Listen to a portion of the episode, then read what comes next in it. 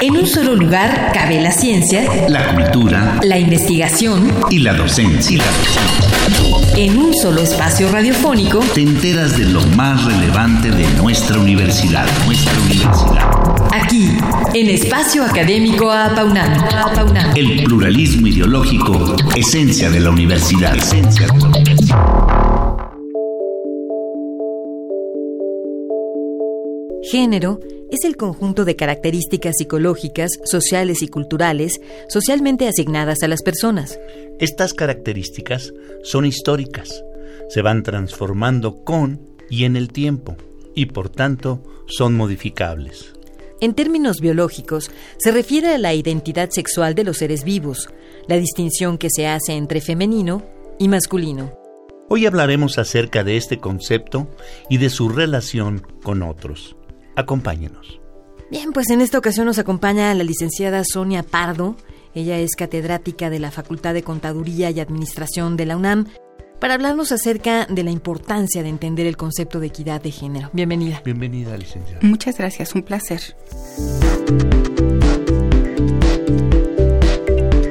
Nuestra invitada es licenciada en Administración y estudia la maestría en Docencia y Administración de la Educación en el Colpos, tiene un diplomado de formación de asesores en línea de la CUAED, estudios de didáctica y formación de instructores a través de diversos cursos de la DEGAPA. Ha sido, entre otros, catedrática de la Universidad del Pedregal, directora del Instituto Internacional de Capacitación y Estudios Empresariales y ha impartido diversas materias en las licenciaturas de Administración, Contaduría e Informática en las modalidades presencial y en línea.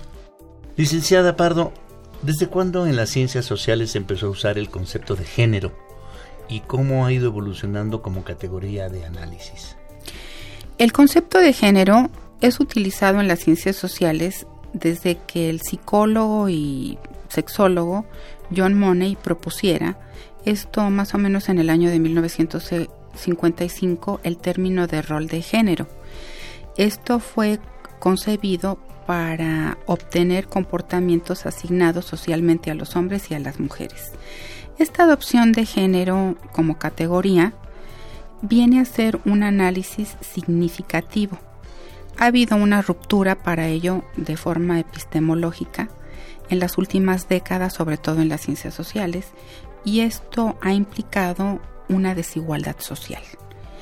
Desde el punto de vista de la antropología, el género ha sido definido cultural e históricamente en diferentes sociedades como un andamiaje en la diferenciación sexual. Esto viene a ser como un conjunto de representaciones sociales, prácticas, discursos, entre ellos normas, valores y relaciones, que vienen a expresar de alguna manera una permanencia dentro de cada cultura y cada generación.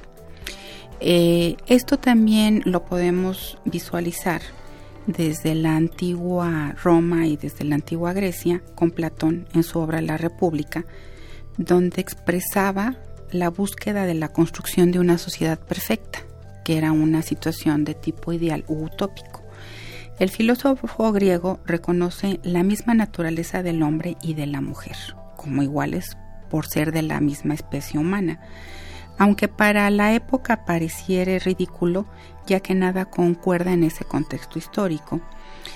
Pero la idea de igualdad en la naturaleza tiene que ver con eh, el ius naturalismo, que también fue retomado en la Roma por Marco Tulio Cicerón, donde habla de los derechos fundamentales de la naturaleza humana.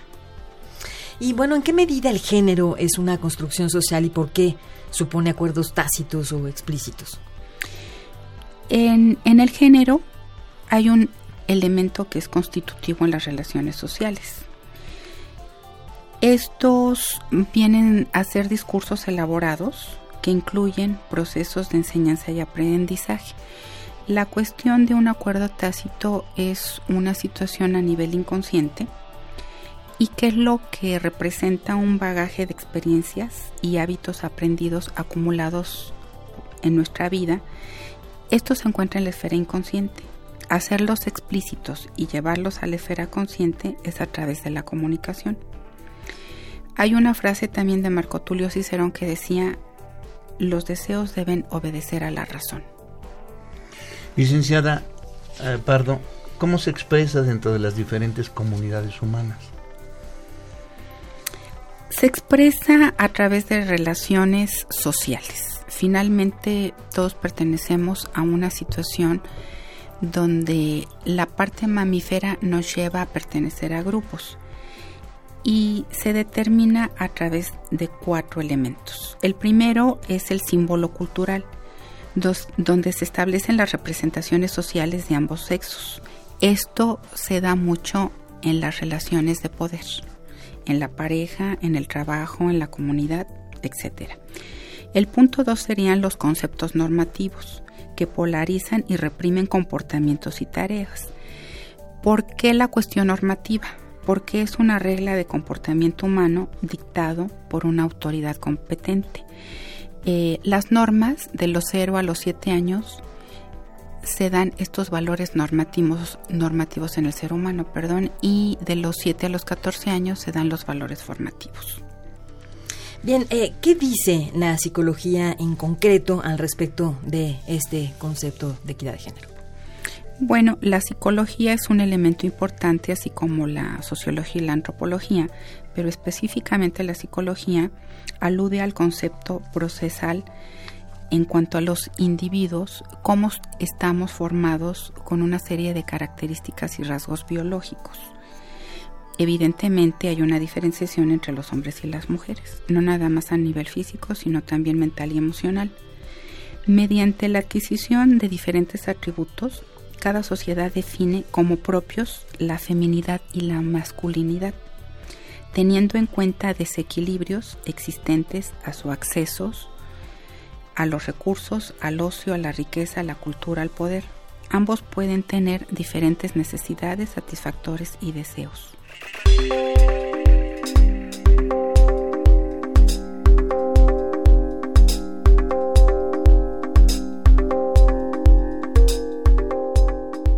Y pues seguimos nuestra plática con la licenciada Sonia Pardo acerca del concepto de género y otros asuntos que intervienen en su estudio. Eh, licenciada, ¿con qué tres tipos de políticas públicas está relacionado?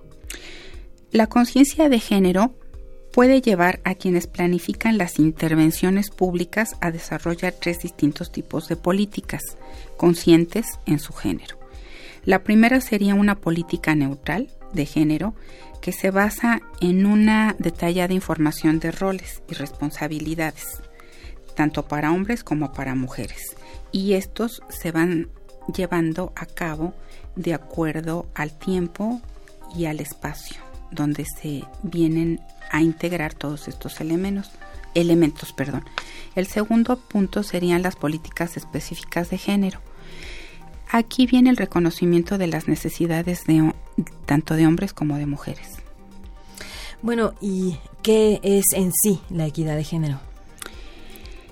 La equidad de género está orientada a las oportunidades justas, tanto para hombres como para mujeres. El hombre y la mujer no son solamente diferentes, sino que se les asignan diferentes roles en la sociedad. Lo que trata la equidad de género es tener los dos pilares, tanto de igualdad como de justicia, para ambos. ¿Y qué es la justicia y cómo se relaciona con el concepto de género, licenciada? La palabra justicia proviene del latín que significa lo justo.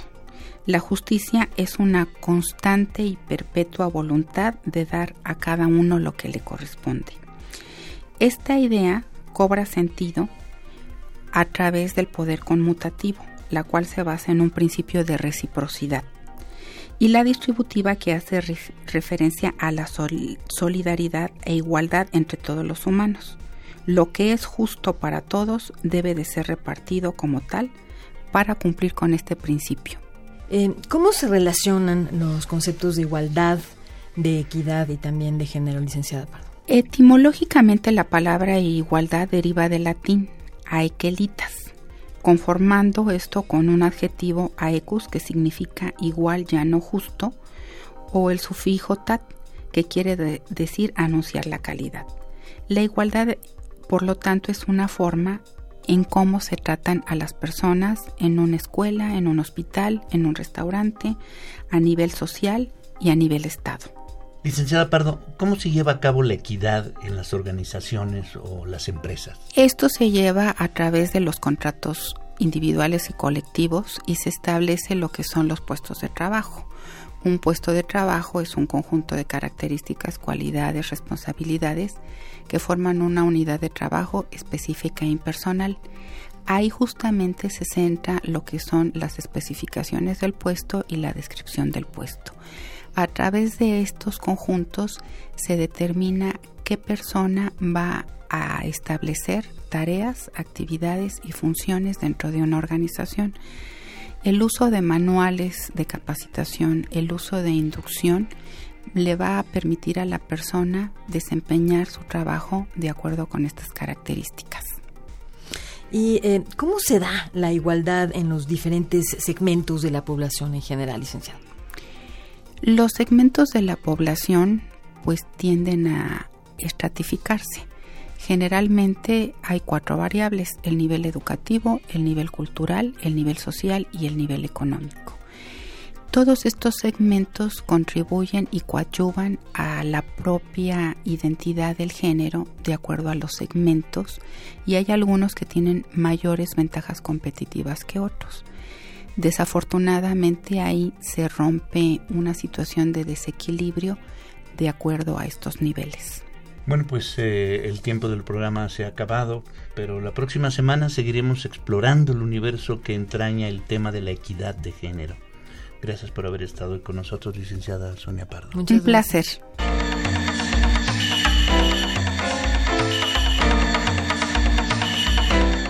Participamos en la elaboración de este programa, en la realización y postproducción, Oscar Guerra, el guion de quienes habla, Sabrina Gómez Madrid, y en la operación técnica, Ricardo Pacheco. Coordinación de la serie, licenciado Francisco Guerrero Langarica. Sabrina Gómez Madrid y un servidor Ernesto Medina, agradecemos su atención y los invitamos a participar en este espacio a través de nuestro correo electrónico en el que con gusto atenderemos sus sugerencias y opiniones. Tome nota, minúsculas doble A al principio, a apaunam, arroba correo punto unam punto mx. Los esperamos el próximo martes a las 10 de la mañana aquí en Radio Universidad.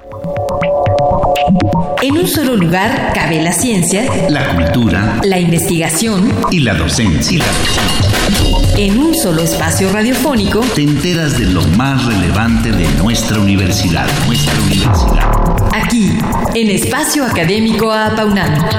El pluralismo ideológico, esencia de la universidad. Esencia de la universidad.